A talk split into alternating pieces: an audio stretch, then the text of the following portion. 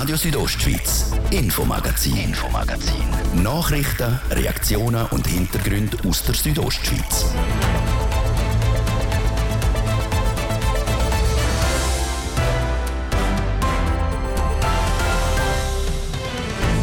Im ersten Teil vom heutigen Infomagazin legen wir den Schwerpunkt auf Energie. Zum einen ist in Trin eine neue Anlage in Betrieb genommen worden. Es ist die erste ihrer Art, eine Photovoltaikanlage für die Tunnelstromversorgung. Im Tunnel drin haben wir eine Produktion von etwa 20 21.000 Kilowattstunden im Jahr. Das sind rund 6 Prozent vom Gesamtverbrauch vom ganzen Tunnel. Warum man sich mit diesen 6 Prozent zufrieden gibt? Zum anderen geht der Strom auch im Engadin bald neue Weg. Zwischen Pradella und La Punt wird die Höchstspannungsleitung ausgebaut und modernisiert. Also wenn alles auf dem neuesten Stand ist, haben wir auch mehr Sicherheit für die Bevölkerung, dass wir jederzeit genug Strom haben im Tal. Ein Zwischenbericht zu den Arbeiten, die in vollem Gang sind. Das ist das Infomagazin bei Radio Südostschweiz. Im Studio ist Seraina Zinsli. Einen guten Abend. Wer mit dem Auto etwa die in Richtung Flims unterwegs ist, dem dürfte die neue Photovoltaikanlage vor dem Tunnel drin aufgefallen sein. Schon seit dem Juni versorgt sie das Tunnel mit Strom. Heute ist die Anlage offiziell eingeweiht worden. Manuela Meuli war mit dabei. Gewesen. Vor dem Ostportal vom Tunnel drin steht die erste Photovoltaikanlage im Kanton, wo exklusiv Strom für das Tunnel produziert. Und gerade weil es die erste Anlage in dieser Art ist, hat sie das Tiefbauamt gefordert, wie der Projektleiter Thomas Furrer sagt. Durch das, dass wir das zum ersten Mal gebaut haben, haben wir müssen schauen, was sind so die Rahmenbedingungen, die man muss einhalten muss, dass dann auch der Winterdienst äh, ordnungsgemäß kann gemacht werden und auch Grünpflege. Und bei den Kunstbauten ist es so, dass sie auch periodische Inspektionen an den Bauwerk machen und natürlich äh, so muss montiert sein, dass man dann auch noch irgendwo zu dem Bauwerk dazu herkommt. In Drin hätte das alles auf einer Fläche von 130 Quadratkilometer können umgesetzt werden. Mit dieser Fläche produziert die Anlage im Jahr rund 21.000 Kilowattstunden Strom. Das entspricht etwa dem Verbrauch von sechs Einfamilienhäusern. Trotz dieser Menge Strom können nur gerade 6% vom Verbrauch vom Tunnel damit gedeckt werden. 6% das tönt nach wenig. Es ist aber so, dass wir hier in diesem konkreten Fall auch wirklich nicht mehr Photovoltaikmodule am Gebäude haben können anbringen Dazu gilt es auch zu sagen, dass jeder Beitrag ein wichtiger Beitrag ist. Also, dass ein Haufen kleine Bächli letztendlich auch einen reissenden grossen Fluss. Das gerade auch im Hinblick auf die aktuelle Energiesituation, wo jede Kilowattstunde zähle, so der Thomas Furrer. Darum ist das Tunnels drin auch nicht das letzte Projekt in dieser Art. Wir haben bereits eine zweite Anlage in Projektierung und die kommt an der Transerstraße im Tunnel Plattas kommt die jetzt stehen. Das wird dort an einer Stützmauer montiert. Weitere Anlagen sind beim Tunnel Crestas in Disentis, beim Tunnel Slavin und beim Tunnel Ronchella 2 geplant. Sie befinden sich im Moment aber noch in der Vorbereitungsphase. Die Sonne bringt neuerdings also auch Licht in die Bündner Tunnel. Zumindest ein kleines bisschen in Form von Solarstrom. Und mit Strom geht es weiter. Damit der nämlich fließt, braucht es ein Stromnetz. Und genau das wird im Engadin zwischen Pradella und La Punt erneuert und ausgebaut. Jetzt gehen die Bauarbeiten in die letzte Etappe. Wie sich die gestaltet, weiss Manuela Meuli. Stück für Stück entsteht ein neuer Strommasten. Von mehreren Arbeitern in schwindelerregender Höhe wird er montiert. Stundenlang sind sie bei Wind und Wetter damit beschäftigt, der ca. 80 Meter hohe Masten fertigzustellen. Etwa fünf Tage braucht so eine Montage, wie der Projektleiter Robert Wittmer sagt. Die Bauarbeiten laufen die aber nach Plan. Die Leitung ist seit zwei Wochen außer Betrieb. Wir können jetzt in allen Abschnitten arbeiten. Wir haben einen Haufen Masten schon umgebaut und äh, zum Teil sind Seile drin. In dem Abschnitt, wo wir jetzt gerade sind, sind noch die alten Masten drin, die man muss erneuern und umbauen und Seilzug machen. Gestartet sind die Arbeiten bei der zweiten Etappe schon im Februar. Zuerst ist das Material geliefert worden, dann mussten die alten Masten abmontiert werden, bevor dann die neuen aufgebaut werden können. Total sind es fast 130 Masten zwischen Bradella und La Punt. Entsprechend viel helfende Hände braucht es auch auf der Baustelle. Wir hatten Monteure in Spitzenzeiten über 220 Monteure. Im Moment sind etwa 120 vor Ort in, in fünf Abschnitten. Dann sind etwa 5000 Tonnen Stahl nötig gewesen. 615 Kilometer Leiterseil, also das ist von da fast bis Marseille, aber und Erdseil 53 Kilometer. Viel von dem Material ist mittlerweile aber verbaut. Laut dem Robert Wittmer sind etwa 75 Prozent der Arbeiten gemacht. Bis Ende Oktober werden die letzten Masten betriebsbereit gemacht, dass die neue Leitung ans Netz gehen kann. Was dann noch fehlt, ist der typisch grüne Anstrich der Strommasten. Der darf aus zwei Gründen nicht fehlen. Der eine ist natürlich optisch, dass man den so probiert, um in die Landschaft zu setzen, dass er nicht gerade auffällt. Und dann ist der zweite Grund der technische. Die Farbe schützt eigentlich der unterliegende Stahl, respektive der Stahl ist feuerverzinkt und so ist der Anstrich ein Schutz vor Verzinkung und vom Stahl. Angestrichen werden die neuen Masten dann aber erst nächstes Jahr. Umgesetzt wird das ganze Projekt von Netzwerkgesellschaft Swissgrid.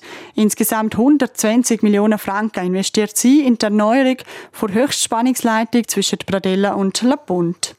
Bleibt also zu hoffen, dass dann im Winter auch genug Strom um ist, wo über die neue Leitung fließen kann.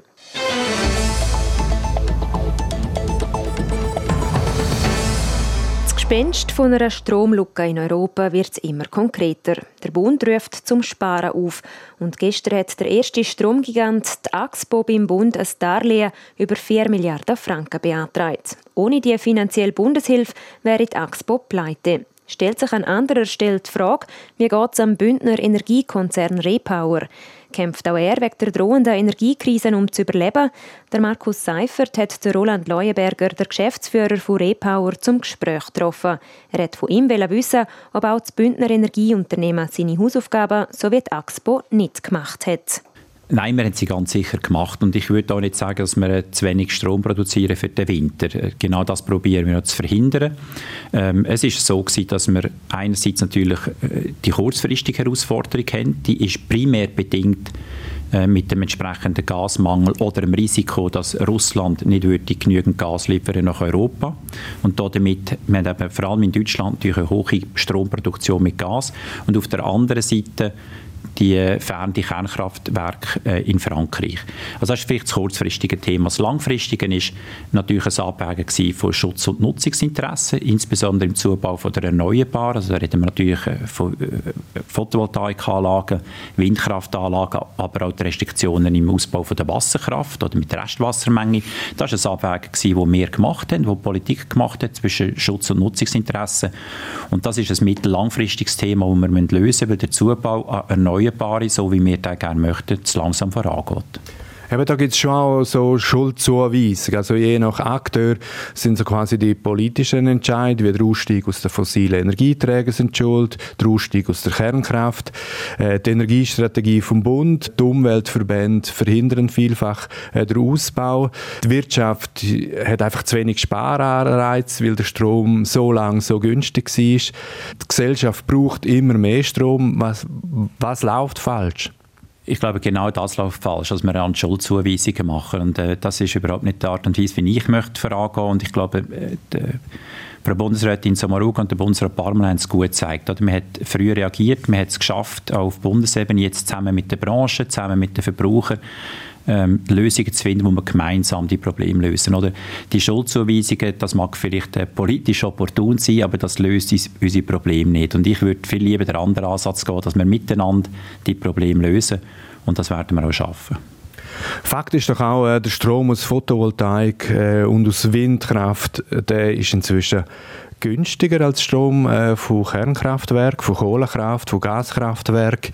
Und die Entwicklung ist eigentlich auch absehbar gewesen. Warum ist der Zubau von erneuerbarer Energie einfach so schleppend vorangegangen. Äh, müssen wir aus wirtschaftlichen Gründen, müssen dort die Industrie und Repower als Produzent neben Wasserkraft nicht noch viel mehr auf die neue Technologie Photovoltaik und Wind setzen? Also äh, was jetzt genau wie günstig ist und was günstiger ist, oder da wird, äh, je nachdem, wer es ausrechnet und welches Resultat das man will, das bekommt man auch. Ich glaube, Fakt ist, dass schlussendlich sind wir alle, oder? jeder einzelne von uns, der dann etwas macht und die meisten von uns schauen halt dann zuerst aufs Portemonnaie. Also ob ich das als Privatperson mache und so ist es halt auch. Es gibt ganz viele Leute, die dann sagen, ja, das rechnet sich für mich nicht, das lohnt sich nicht und hat am Schluss gleich das günstigste Ende. Und jetzt mit der Zeit über die letzten Jahre, das ist auch richtig, sind natürlich die, Team, die, die Themen von, von der Klimapolitik, von, vom Umweltbewusstsein, auch vom Sparen in den Vordergrund gerückt und das wird sicher zu einer nochmal Beschleunigung führen, ähm, insbesondere im Ausbau von der Photovoltaik. Die Preisanstiege, die jetzt verkündet worden sind von den Energieversorgern, die sind sehr äh, unterschiedlich. Für Rebauerkunden fällt relativ moderat aus. Also es geht um etwa 13 Prozent, wo der Strom teurer wird, weil ihr das eben selber produzieren und auch in dem freien Markt versorgen müsst. Jetzt gibt es aber Grosskunden, die sich jetzt äh, an der Strombörse eindecken müssen. Äh, die müssen mit massiven Mehrkosten rechnen. Profitiert denn Repower auch von dem, wenn Preise so hoch sind im freien Markt? Nein, von dem profitieren wir nicht. Ähm, es ist aber richtig, ähm, was Sie gesagt haben. Unsere Kunden können jetzt profitieren von dem, dass wir selber den Strom produzieren. Das ist in der Vergangenheit, haben sie ihnen fast darunter gelitten, weil wir am freien Markt fast günstiger den Strom können beziehen können, als wir ihn selber können, insbesondere mit unseren eigenen Wasserkraftwerken produzieren. Jetzt ändert sich das. Für unsere gebundenen Kunden in unserem Verteilnetzgebiet ist das ein Vorteil, für die Marktkunden nicht. Dort ist es genau umgekehrt gewesen. Die haben vor allem in den letzten Jahren sehr günstig können den Strom beziehen und müssen nicht teurer einkaufen. Jetzt fordern ja schon die ersten Grosskunden, dass sie wieder in die Grundversorgung aufgenommen werden. Also die haben jetzt jahrelang von spottbilligem Strom von der Börse profitiert. Jetzt, was teuer wird, wenn es wieder zurück in ein geregeltes Umfeld. Äh, was halten Sie von dem? Ja, alle haben Marktwellen, oder? weil man davon ausgegangen ist, dass der Markt äh, günstiger ist. Ähm, jetzt sieht man nochmal, dass der Markt kann teurer sein. Ich glaube, schlussendlich ist das eine politische Frage. Ähm, es wird sicher ähm, so sein, dass wenn Grosskunden in die Grundversorgung zurückkommen, dann müssen alle anderen Kleinen zahlen für das, weil dann wird man das umlegen. Ähm, das kann man machen, wenn man das äh, politisch möchte. Ich würde von dem Weg eigentlich warnen. Ich würde, äh, wenn es so weit ist, dass wir Grosskunden haben, die volkswirtschaftliche Bedeutung haben aufgrund von Arbeitsplätzen, ähm, dann würde ich die lieber ähm, direkt unterstützen durch die Politik, dass man da eigentlich eingreift und alle anderen dafür bestraft, dass die wieder zurückkommen. Für den Winter sieht äh, der Bund auch einen Massnahmenplan äh, betreffend Rückhaltereserven vor. Das heißt, das Kraftwerk soll nicht gerade alles Wasser in den Stausee turbinieren, äh, damit ein Mangel könnte überbrückt werden. Die Maßnahme ist freiwillig. Macht der Repower mit bei dem? Also wir turbinieren aktuell auch nicht alles Wasser, ähm, wo wir könnten, genau aus dem Grund. Ähm, wir sind im Moment am Studieren. Telkom hat etwa vor einer Woche die Eckwerte publiziert äh, von der Wasserkraftreserve. Wir sind die jetzt am, am Anschauen und werden uns entsprechend nachher können entscheiden, ob wir mitmachen. Aber das muss sich rentieren oder quasi schwarze Null bringen. Rendieren. Selbstverständlich ist es so, dass wenn wir den Strom sonst können verkaufen können, dass äh, die entsprechenden ähm, Preissignale natürlich da sein Das ist klar, das wird aber nicht nur für uns sein, das wird für alle sein.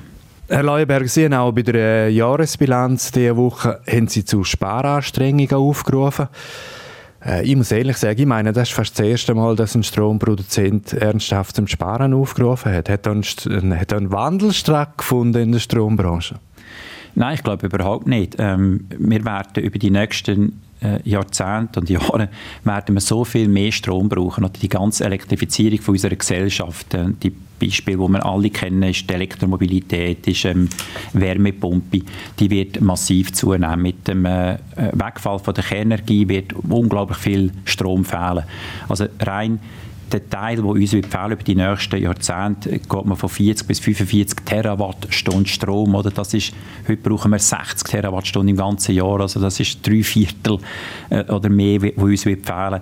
Also es wird nicht äh, uns bei den Produzentinnen und Produzenten wird es nicht darum fehlen, dass wir nicht genügend Strom können produzieren können. Wir werden so viel Strom brauchen, ähm, da mache ich mir keine Sorgen.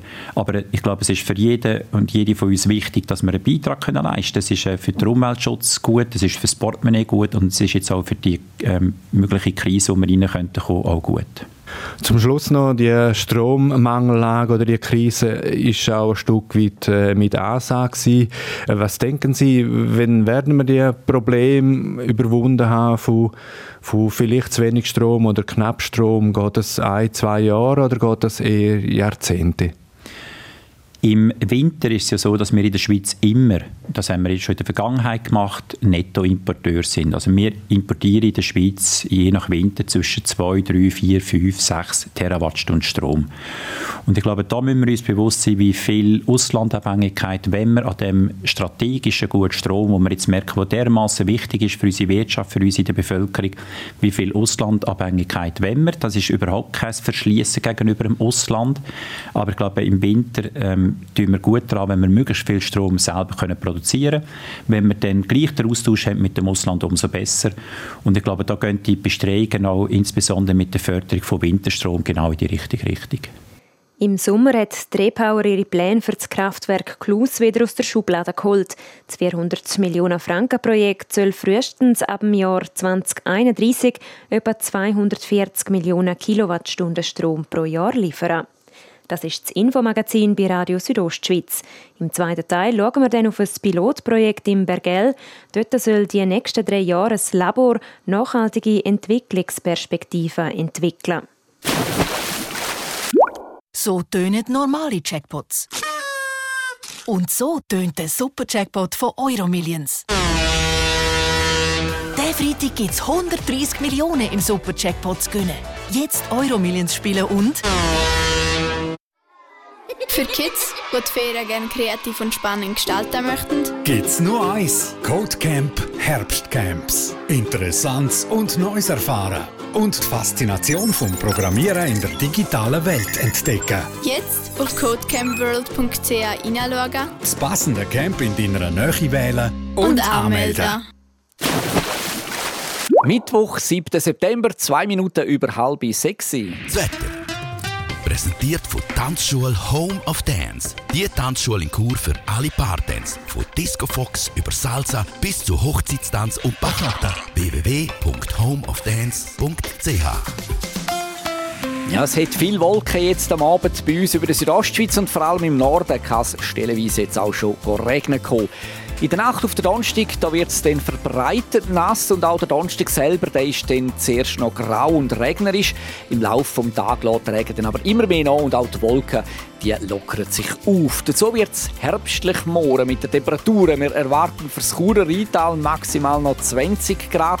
Das Klosters gibt es 17 und auf der Lenzer Heide 15 Grad. Verkehr präsentiert von der Züst AG in Chur. Ihre Fachmann für Dienstleistungen im Bereich Elektrowerkzeug. züstag.ch Zu Chur braucht aktuell Geduld und zwar im Gebiet Autobahnausfahrt Chur Nord stadteinwärts, auf der Masanzerstraße stadtauswärts und im Bereich Postplatz Weltstörfli. Da haben wir Stau oder stockenden Verkehr mit einem Zeitverlust von bis zu 10 Minuten. Sonst sieht es gut aus. Aktuell weitere Meldungen haben wir keine. Wir wünschen viel Geduld, dort was es braucht und weiterhin eine gute und sichere Fahrt. Verkehr. Und hier bei uns geht es weiter mit dem aktuellsten aus der Region und des Rainer Zinsli. Radio Südostschweiz, Infomagazin, Infomagazin. Nachrichten, Reaktionen und Hintergründe aus der Südostschweiz.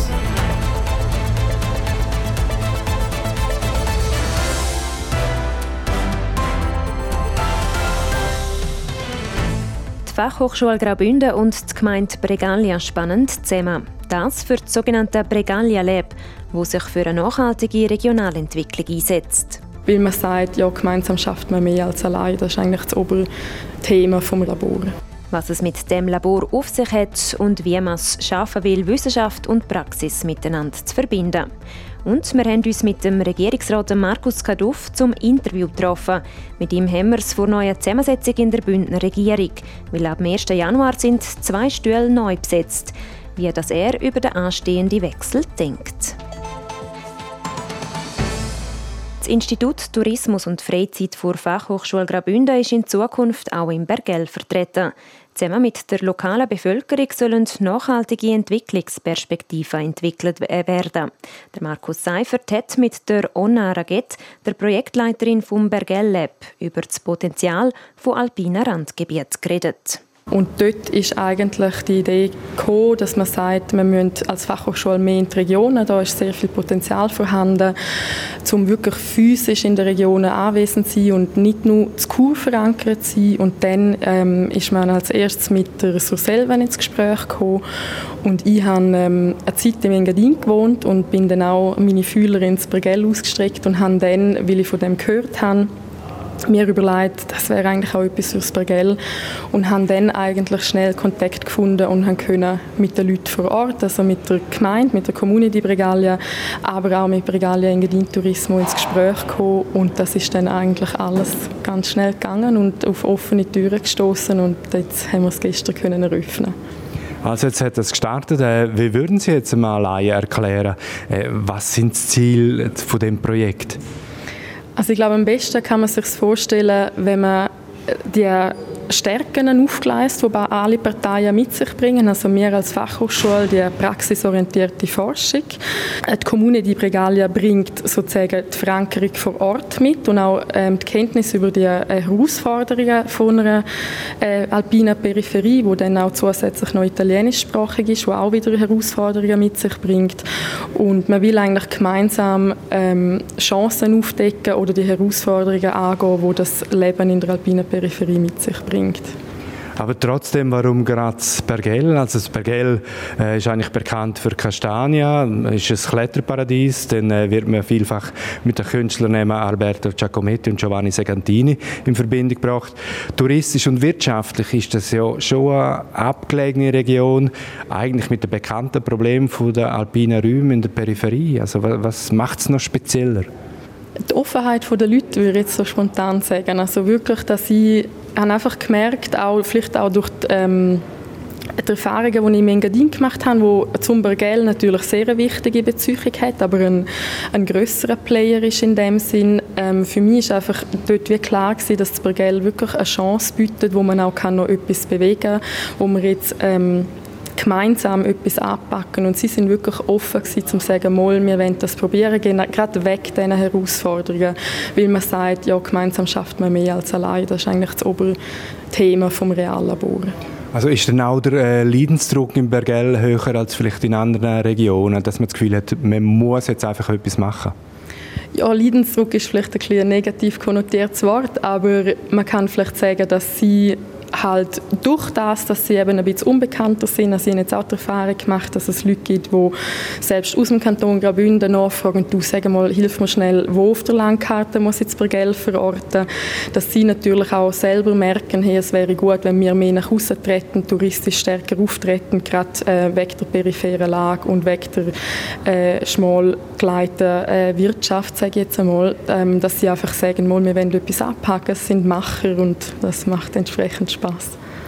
In der Medienmitteilung äh, zum Bregalia Lab ist auch die Rede von einem Reallabor. Also das tönt so nach einer Fusion von Labor, Laborbedingungen und Realität. Was steckt dahinter? Das Reallabor ist vor allem im deutschsprachigen Raum ein bereits etablierter Begriff, aber äh, vor allem in urbanen Räumen wird das verwendet, der, der Ausdruck, dass man eben mit ähm, Akteuren aus einer bestimmten Region in Austausch kommt und wir haben einfach gesagt, wir wollen das Konzept, was eben, in der Literatur schon beschrieben ist, wenn wir anwenden für die alpine Peripherie und wenn schauen, ob das funktioniert. Das ist auch vom, von der ganzen Kostenstruktur, wie es aufgeleistet ist, ist es ähm, analog oder ähnlich zu einem Start-up, dass wir uns jetzt eine dreijährige Startphase ähm, gemeinsam äh, finanziert wird und wir entsprechend auf Drittmittelsuche sind für, für gemeinsame Forschungsprojekte und das dann schlussendlich ähm, nach drei oder maximal fünf Jahren soll selbsttragend sein. Betreffend Forschung wird vielfach auch der Vorwurf laut vom so äh, Werklein im Elfenbeinturm. Also Forscher haben gute Ideen, haben vielversprechende Thesen, die auf dem Papier zwar funktionieren, aber in der Realität oft scheitern. Wie wollen Sie das besser machen? Wir haben zum Glück als Fachhochschule schon die ähm, präferierte Ausgangslage, dass wir praxisorientiert sind, ähm, ungleich zu einer Uni, die eher auf Theorie ausgerichtet ist. Also das ist schon mal ein guter Start. Und das Zweite ist natürlich, dass ich mittlerweile in Bergell wohne. Also ich bin wirklich vor Ort. Also die Verankerung ist nicht nur durch das Büro in Stampa gegeben, sondern auch durch meinen Wohnsitz. Und Der dritte Punkt, der für mich extrem wichtig ist, ist tatsächlich, dass wir die Projekte mit den Bergellerinnen und Bergellern gemeinsam umsetzen werden, aber auch schon in der Ideengebung sind sie involviert und damit werden wir das erreichen. Bregalia Lab stößt bei der Gemeinde Bergell auf offene Ohren. Der Gemeindepräsident Fernando Giovanoli findet es wichtig, dass Forschung und Praxis auch für kleine alpine Randgebiete Entwicklungsperspektiven aufzeigen. Große Regionen werden untersucht, auch weil wirtschaftlich interessant ist. Für kleinere Regionen werden jetzt immer öfter Annahmen getroffen, die nicht immer äh, stimmen. Und wenn wir etwas äh, auch wissenschaftlich können beitragen für eine nachhaltige Entwicklung von, von der ganzen, nicht nur für eine Region, für, für den Rest und darum finde ich interessant so eine Zusammenarbeit. Das Projekt Laboratorio Vivente Bregalia wird vorerst für drei Jahre vor FHGR und der Gemeinde Bregalia finanziert.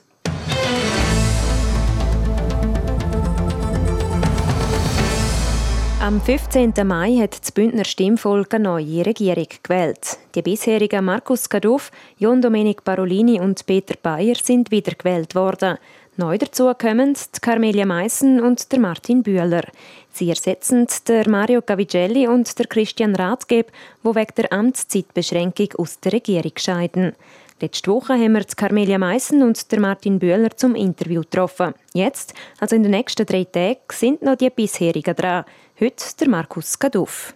Markus Gaduff, ab 1. Januar startet die Bündner Regierung mit einem neuen zusammengestellten Grüppli, sage ich jetzt einmal. Auf was freuen Sie sich besonders mit den neuen Gespendli? Ja, es ist dann äh, spannend zu sehen, wie sie funktionieren, wie sie ticken, wie die Zusammenarbeit wird. Das wird am Anfang sicher so sein, dass man sich gegenseitig finden muss. Aber äh, es gibt sicher auch eine spannende Konstellation zum Zusammenarbeiten.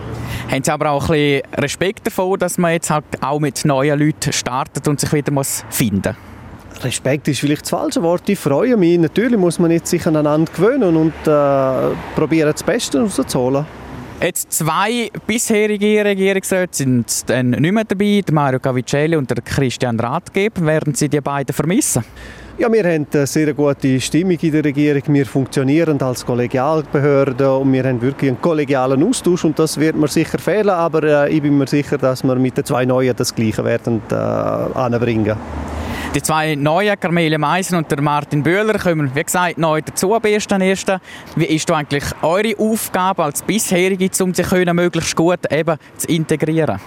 Es ist sicher ein bisschen unsere Aufgabe, in die Gepflogenheiten der Regierung einzuführen, sie auch zu unterstützen, dass man ja, da der, der Weg finden kann und dass man sich auch äh, findet als Kollegialbehörde, weil das ist am Anfang doch noch ein bisschen speziell, dass man als Kollegialbehörde funktionieren darf oder muss und da gilt sicher, sie zu unterstützen, so gut wie möglich. Markus Gaduff, Sie bleiben Vorsteher vom Volkswirtschaftsdepartement. Ist das Ihr grosser Wunsch gewesen, dass das eben so bleibt? Das ist äh, tatsächlich mein Wunsch gewesen. Ich habe jetzt vier Jahre mich können einschaffen in diese Themen und das wäre wirklich schade oder wirklich ein Verlust für mich, wenn ich jetzt das äh, erworbene Know-how nicht könnte wieder einsetzen. Von daher glaube ich, ist es auch, äh, auch effizient, wenn man die Arbeit, die man angefangen hat, weiterführen. Was macht Sie eigentlich am liebsten als Regierungsrat? das ist eine gute Frage. Es gibt viele schöne Momente äh, in dem Amt, Begegnung mit äh, Leuten oder auch jetzt ganz speziell bei mir, äh, wenn ich Unternehmen darf besuchen, der Austausch zu erfahren, was sind Herausforderungen, äh, was sind Anliegen der Unternehmen den vielfältigen Kanton kennenlernen. Ich finde das eine der schönsten Aufgaben, weil Mesolcin ist ganz etwas anderes als am Naun, ist ganz etwas anderes als zur Selv und die Vielfalt gefällt mir sehr. Und jetzt Gegenfrage und Hand aufs Herz, was nervt Sie in Ihrem Job als Regierungsrat? Was ist das, was man nicht so gerne macht? Wow, das ist jetzt eine schwierige Frage. Ich könnte jetzt nicht gerade etwas sagen, was mich nervt. Es gibt sicher so Momente, spontan fällt mir gerade nichts ein. Also es ist nie eine Situation, die sich daran erinnern? Gibt es sicher, oder? Ja, manchmal gibt es relativ hartnäckige Journalisten, die ab und zu nerven, aber äh, das gehört dazu. Gut, gehen wir zur letzten Frage. ähm, die neue Regierung, ähm, dort haben wir mit der Carmela Meissen jetzt auch äh, eine Frau. Wie wichtig ist, dass jetzt eben auch eine Frau dazukommt und nicht mehr ein reines Männergremium ist? Das ist sicher äh, wichtig, dass auch die Frauen in der Regierung vertreten sind, dass auch diese Sicht in ein Gremium eingebracht wird und ich freue mich auf die Zusammenarbeit äh, auch in dieser neuen Konstellation mit der äh, Carmelia. Der Markus Gaduff sitzt also auch weiterhin für die Mittepartei in der Bündner Regierung. Er behaltet das Volkswirtschaftsdepartement. Morgen an dieser Stelle reden wir dann mit dem Peter Bayer von der SP über den Start der neuen Regierung. Sport. Knapp drei Wochen nach seiner positiven Dopingprobe meldet sich der Mountainbiker der Matthias Flückiger das erste Mal zu Wort. In einer Medienmitteilung nimmt er Stellung. Fabio Theus. Und schreibt dort, dass bei ihm nachgewiesenen Anabolikum hätte als sogenanntes atypisches und nicht als positives Resultat müssen gewertet werden. Der Grund, die Menge, die er genommen hat, sei deutlich tiefer als der geltende Schwellenwert, damit man von einer positiven Dopingprobe reden können. In diesem Zusammenhang kritisiert der 33-jährige Mountainbiker die Schweizer Anti-Doping-Behörde. Der dortige Direktor, der Ernst König, wehrt sich im SRF gegen die Kritik von Matthias Flückiger und sagt, wir haben das sehr wohl als atypisches Analyseresultat ähm, betrachtet und auch das Labor hat das Gleiche gemacht und das ist auch das, was wir ähm, einem Athlet so haben mitteilt. Also von einer positiven Probe haben wir nie, haben wir nie geredet und auch nie äh, in unseren Korrespondenzen geschrieben. Der Matthias Flückiger ist Anfang Juni aufs Anabolikum Ceranol getestet worden. Daraufhin hat ihn sein Team provisorisch suspendiert. Er ist erst 19 Jahre jung, gilt als Wunderkind im Tennis und könnte vielleicht schon bald eine ganz besondere Geschichte schreiben. Der Carlos Alcaraz. Nach seinem Achtelfinalsieg gegen den Kroaten Marin Cilic hat der Spanier zuerst mal tief durchschnaufen. Unschwer ist zu erkennen er sinkt zu Boden die Weltnummer 4, geht auf Knie und schaut ungläubig über den Platz. Der Einzug in der Viertelfinal ist geschafft. Und dort trifft der Carlos Alcaraz in der Nacht auf morgen auf den Italiener Yannick Sinner und sollte der Alcaraz seine Erfolgsgeschichte Geschichte weiterschreiben und am Sonntag tatsächlich die US Open gewinnen und Trophäen in die Höhe strecken, dann wäre der 19-jährige Spanier die jüngste Weltnummer 1 von allen Zeiten.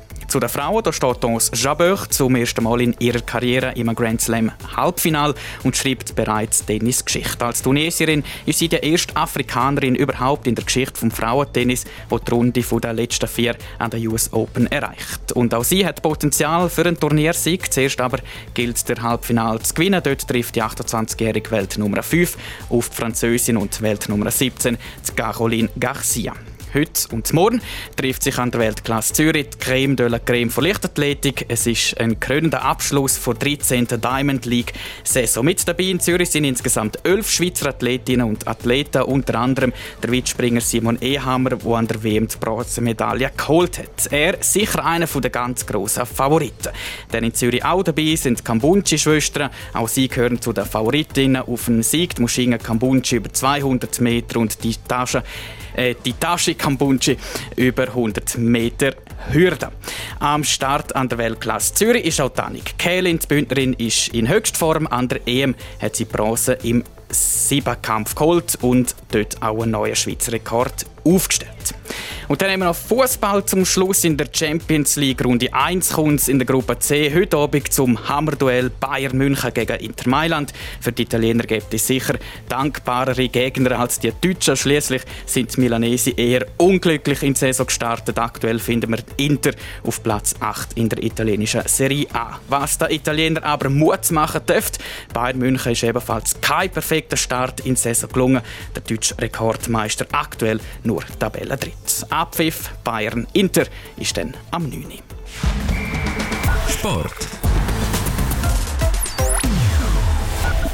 So viel für heute. Das Infomagazin gibt es vom Montag bis Freitag jeden Abend ab dem Viertel ab 5 Uhr hier bei Radio Südostschweiz.